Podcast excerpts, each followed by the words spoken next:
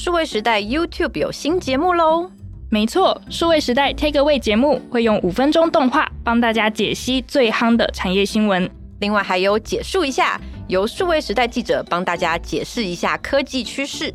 记者茶水间也可以在 YouTube 上面听得到哦，记得订阅、开启小铃铛，锁定数位时代 YouTube 频道。AI 议题越来越热，现在不只是比技术，背后的商战也非常激烈。AI 大战进入了第二回合，这一次擂台上要比什么呢？一次拆解给你听。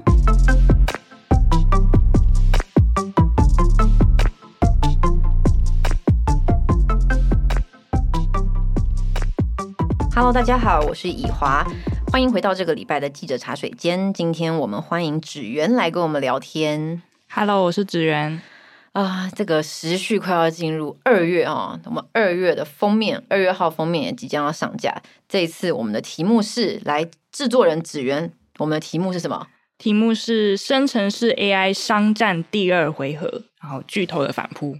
主标巨头的反扑，非常的耸动。我们今天也要来聊一聊我们这一期的内容里面在谈些什么。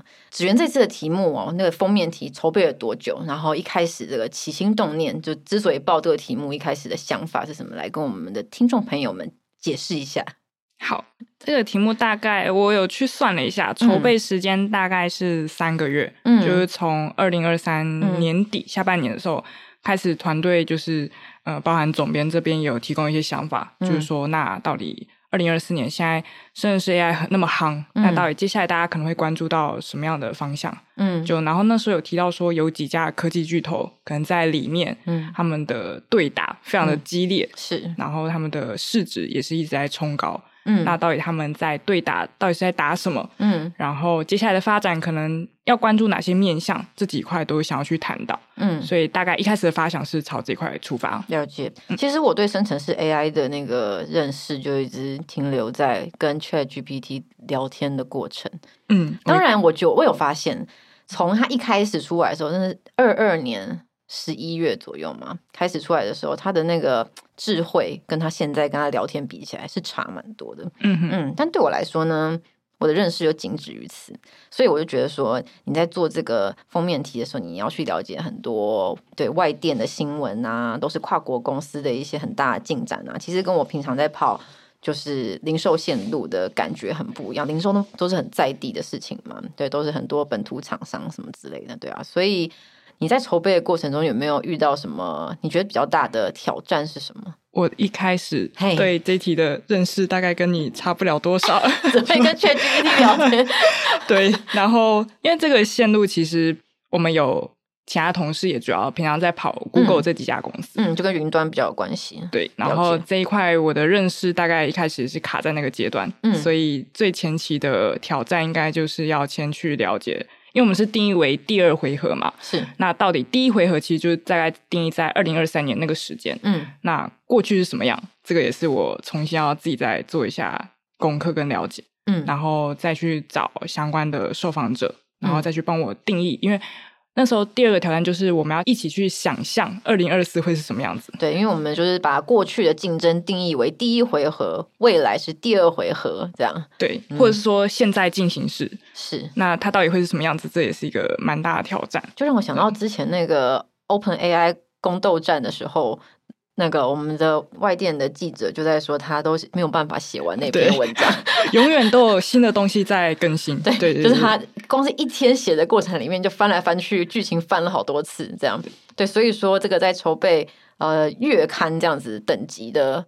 专题的时候，对，因为时效拉得比较长，其实有点压力。有一个压力就来自于说，我写完一个版之后，我其实调了有几次，嗯、包含说刚刚跟你聊到，就是呃，像 Sam Altman 他可能有 GPT Store 开幕在一月中的时候，嗯、那我其实稿子我一月初左右才写好，嗯，然后一月中的时候可能在修正，然后包含像几家公司，可能像微软，然后它有一度反超苹果。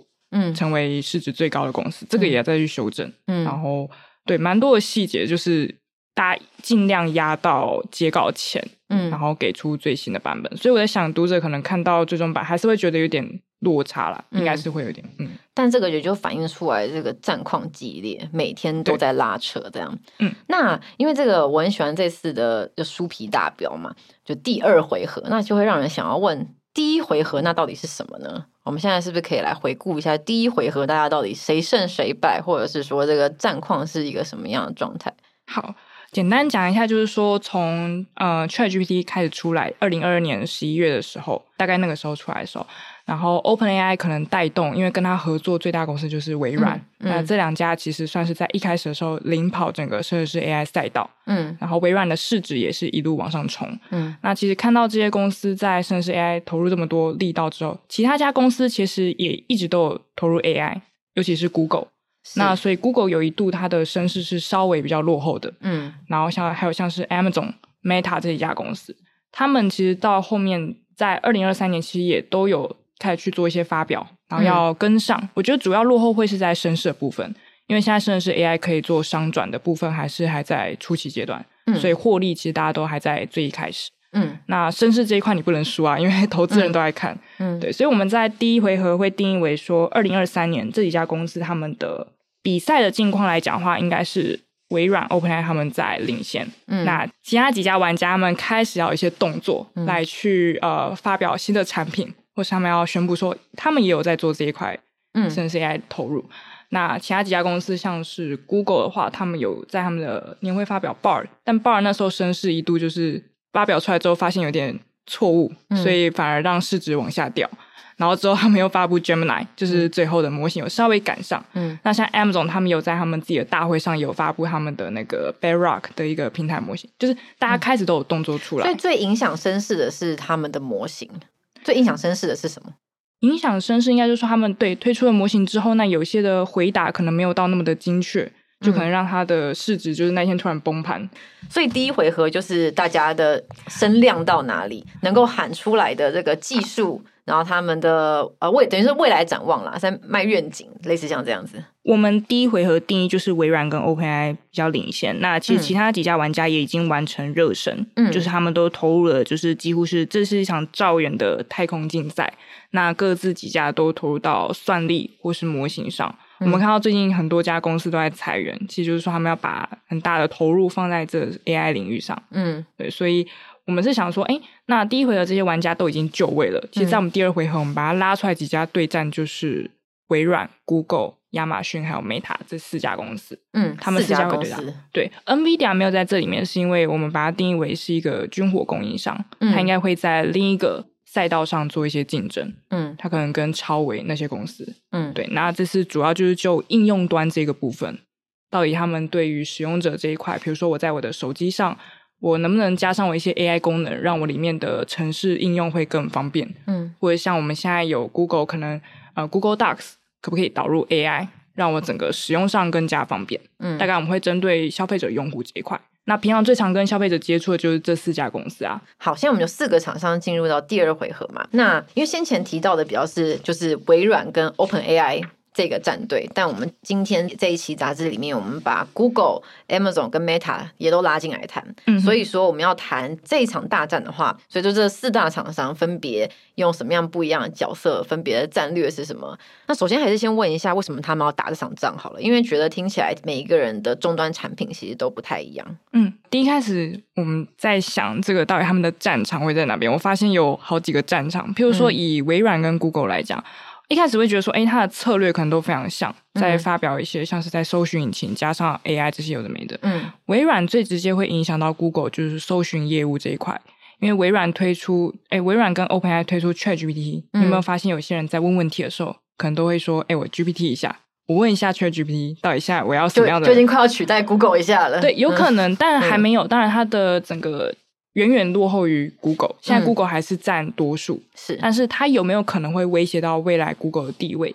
嗯、或者说，也许搜寻业务，假设你没有加上 AI 的话，你有可能会落后这个赛道，这个都是未来，嗯、但是有可能现在就是要去关注。嗯，所以 Google 其实最主要影响到搜寻业务，那联动就会是它的广告业务，嗯、因为你的广告主会投放广告在你的 Google 上面，嗯，那这个是 Google 目前最大的营收来源。嗯，所以我做完资料，我我们评论是觉得说，哎，Google 它要守住的是搜寻业务这一块江山，否则它就是完全没有营收获利。呃，应该说受威胁。目前来讲，嗯、这个都还不能那么果断，我很怕被听众。这个就是未来可预期，它如果不做 AI 的话，这是我们一个预测，但是是对根据现在既有状况来做一个预测。嗯，所以它必须要有一些反击。那 Amazon 那时候也把他拉进来，嗯、因为在另一个战场会是云端市场这一块，嗯、很多的企业用户你会把你的资料丢到云端上，或者是你会使用这些云端的一些模型来去训练属于你自己公司内部的一个资料库，让你的整个工作的呃进行会更加优化。那所以，如果是云端市场，现在公有云就三家公司，嗯、就是微软、Google 还有亚马逊这三家在打。嗯，那目前以市占来讲的话，当然是亚马逊 AWS 最高。嗯，我记得 AWS 是压倒性的高。对，嗯、那其他家公司有没有可能在追赶？嗯、这个有可能，因为像微软他们加了他们自己的一些 GPT Four 或者是一些更好的一些 AI 服务的话，它有可能也想要慢慢的去追上这块市场。嗯，就可能有一些企业它有云端的需求，但是因为微软的 AI 做的很好，甚至是 AI 做的很好，那他自己有相关的需求的话，他可能就会在这之间动摇，说我到底应该要选择 AWS 的业务，还是选择微软的云端业务来讲。所以说，这时候对于 Amazon 来讲也很重要，他必须要做这一块。或是呃，譬如说像我们电脑平常都会使用 Windows，就是三六五这些的、嗯、呃工具，嗯，那有没有可能我的资料都放在这些工具上，嗯，那我的工具如果可以直接导入到我的云端上，就是直接把我的这些企业资料上传到云端上，也许会更加方便，嗯，所以那像微软，它直接把 AI 导入到它的呃这些 Windows 三六五，嗯，那未来有没有可能直接把这些客户拉进来到它的云端这一块，嗯、就是这是联动的，它算是一个、嗯、一整个长串的这个运作。嗯，就是说微软它本来就有很多企业用户，因为它这个终端的 Office 啊这些软体做的非常好，非常好，嗯，对，所以说如果有一天他客户觉得，哎、欸，那我不如把云端也给你做好了，他其实吃这个市场会吃的很快。对，所以当然这还在很初早期的阶段，所以目前还没有一个受访者可以跟我们很果断说，对他确实会追赶上。嗯，那我觉得这也是 Amazon 会有警觉的地方。嗯，那还有另一块就是，其实未来每一个业务它都有可能会导入 AI，因为 AI 它就是像水跟电一样，它就是一般的通用技术。嗯、它那像是 Amazon，它还有另一块是电商，那电商就有好几家其他的大型公司。中国那边就好几家，那还有像什么 Shopify 这种。嗯、那假设未来其他家公司也有导入 AI 的，那 Amazon 这一块势必也要导入。嗯、就是它其实是这个战场在各个业务类别上面，不只是在云端上面。对，那对 Meta 来讲呢？Meta 来讲的话，它为什么要做 AI？其实这一块说真的，Meta 一开始它的身世是蛮。最、呃、最低迷，需要再加油。对，就是，但我没有问到需要再加油的。对，嗯、但就是说，呃，它目前内部有很多的社群媒体，它的社群媒体有像 Threads、IG 这些东西的，对，必须要这个会是它最大的优势。嗯，它一定要用 AI 来做一些改善跟优化，嗯、然后可以让它粘着度更高。不然，像它同类型的其他媒体，像是现在很有名的 TikTok，嗯，它也势必是它的竞争对手。嗯，对，这一块它就要做好。那对于我们前面提到的这四大厂商来讲，他们接下来要对继续竞争，拼出个输赢。他们大概布局的呃技术层面啊，还是说他们的营运层面啊，他们大概专注在哪些方向在经营？第一个我们会定义为是模型这一块，因为模型算是你呃可以让多少的使用者愿意去使用，然后可以。到底可以跑出什么样的资料？很关键的一个。嗯、那模型的话，目前比较领先的就是 OpenAI 的 GPT-4。嗯、那微软因为跟它绑定嘛，所以我们就会定义为这家公司目前在模型上声势是比较好的。那当然，Google 在去年底又推出 Gemini，然后尤其强调 Gemini Ultra 就是最大的那个模型。它是有打过 GPT-4，但现在还在我们还在观望阶段，因为它还没有正式的推出。嗯，对。那像这几家都在竞争模型这一块，那 Amazon 它就是推出一个平台，它上面放了好多个模型，因为它强调说没有最强大的模型，嗯、只有最适合你使用的模型。看你想要干嘛？对，它就是让企业自己选。嗯、那像是 Meta，它它就采取开源政策，嗯、其他就是采。呃，封闭模型，我内部自己去研发。那 Meta 它就是打群架，嗯、它去拉了其他五十几家公司打一个开源联盟，嗯，然后一起去做一个开源模型，让大家一起去玩。嗯，那其实现在竞争点就在于说，有没有可能 OpenAI 会在今年发布 GPT Five，嗯，就是更强大。那如果它在更强大的话，那其他几家势必就要追得更辛苦。嗯，那再就是说开源这一块，其实，在我们的杂志这次有提到，就是开源也正在追赶呃封闭模型的一个就是竞争力。嗯，对，所以这几块打的话是比较竞争的。那第二块竞争点会是在算力部分。算力部分的话，各家公司因为算力很贵。现在大家可能都在买那个 NVIDIA 的一些、嗯，就是跟硬体比较有关的方面。对，可以看上一期嘛，嗯、还是上上期杂志那个 我们家的半导体先品荣是是是的内容。对，那主要晶片的话，其实除了跟别人去买这些算力以外，其实各家公司也都有自研晶片。嗯，就是这一块是大家会比较着重的地方。那自研晶片这块要投入的经费也是不少。嗯，那再就是第三块，其实我们要看的就是商业模式，因为。以上都投入这么多钱了，最后一定是想要把它赚回来，想要获利。嗯、那目前这一块的话，其实是最模糊的地方，因为各家公司其实在获利这部分还在寻找自己合适的商业模式。那目前看到比较好的还是微软，因为他们就是把这些 AI 导入到他们的 Office 三六五这些工具里面，就是让我原本使用的工具更加优化。那我原本就有一些企业用户啦，那我导入这些东西就是跟你多收钱嘛。嗯、那这其实是很。还蛮聪明的一个商业模式，就是很自然而然，我就可以再让我的营收再往上一层。对，那这是微软目前找到的。那其他公司要怎么获利，这就是大家现在在看的地方。嗯嗯。但比如说像 Amazon，它本来云端就是获利啊，嗯，所以说感觉它投入 AI 比较像是它原本的基础不要掉。嗯哼，会吗？你说防御这一块，嗯。我会想要这样讲，但有些呃受访者可能会觉得也不到防御，他可能也想要就是就是不用防，因为太领先了。应该是说最好的防御就是就是看大家的各自的说法，但我觉得大家都想要投入这块。嗯嗯嗯嗯。但听起来就是还是微软跟 OpenAI 这个联盟会比较领先嘛，对不对？比较成熟一些。各有各说的话，但是以目前的成绩来看的话。嗯，我很怕录完之后，明天答案又不一样了。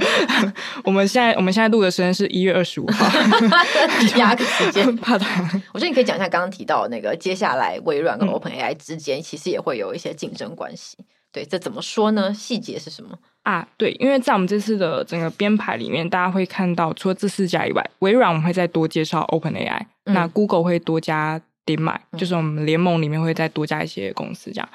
那微软跟 OpenAI 他们之间应该是合作关系，为什么会说是竞争？因为你想象，嗯，从去年董事会之乱，大家应该有比较多关注这一块，就是可以感觉到说，诶，可能里面有一些经营策略啊，大家可能都有一些不同的想法。嗯，那到底经营归属，到底大家在看这家公司的时候，会觉得 OpenAI 会不会是微软旗下的公司？就是那些一些认同。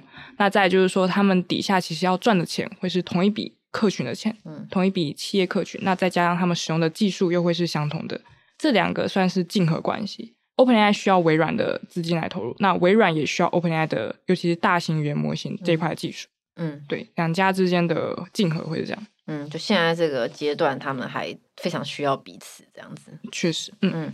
那以上呢，听得出来我们有很多呃，可能外电研究编辑方面的整理，然后也做了很多这个呃专家的采访，来谈说现在这个整体对国际上面很多跨国公司、全球巨头他们在这方面的投入是什么？那最后也想要问一下职员说，在这一场就是生成式 AI 的大战里面，台湾厂商的机会大概会在哪里？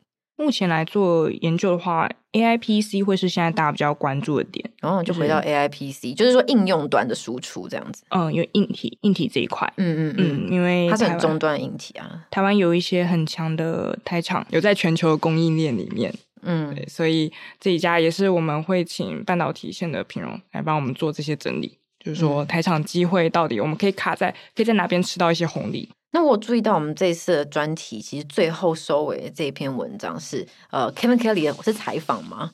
总编应该是主持那场活动吧，哦、跟他对谈的活动。了解，因为他是一个、嗯、Kevin Kelly 是一个非常有名的，怎么讲科技趋势预测的预测家。嗯、对，所以说看到这一篇也是蛮期待里面内容在写些什么。嗯，芷媛可以先我们透露一些吗？连线杂志的第一任主编嘛，嗯，然后对，那这一场的话就是总编有跟他对谈，嗯、那因为五千天前他们就有一个对谈来去预测说，大概科技一个周期，它的一个市场的周期就是五千多天。嗯、那 Kevin Kelly 认为，呃，市场的一个更迭的周期大概可以以五千天来看。嗯，那如果以现在来看的话，到底谁会是这一场竞赛的玩家？也许我们来到五千天后看，嗯，那到底会是谁？嗯、我们在里面会有一些答案供参考。好，那今天就感谢纸源的分享。如果你喜欢这一节内容，别忘了给我们五星好评。如果有任何的想法或是建议，也可以留言告诉我们。我们就下周再见喽，拜拜，拜拜。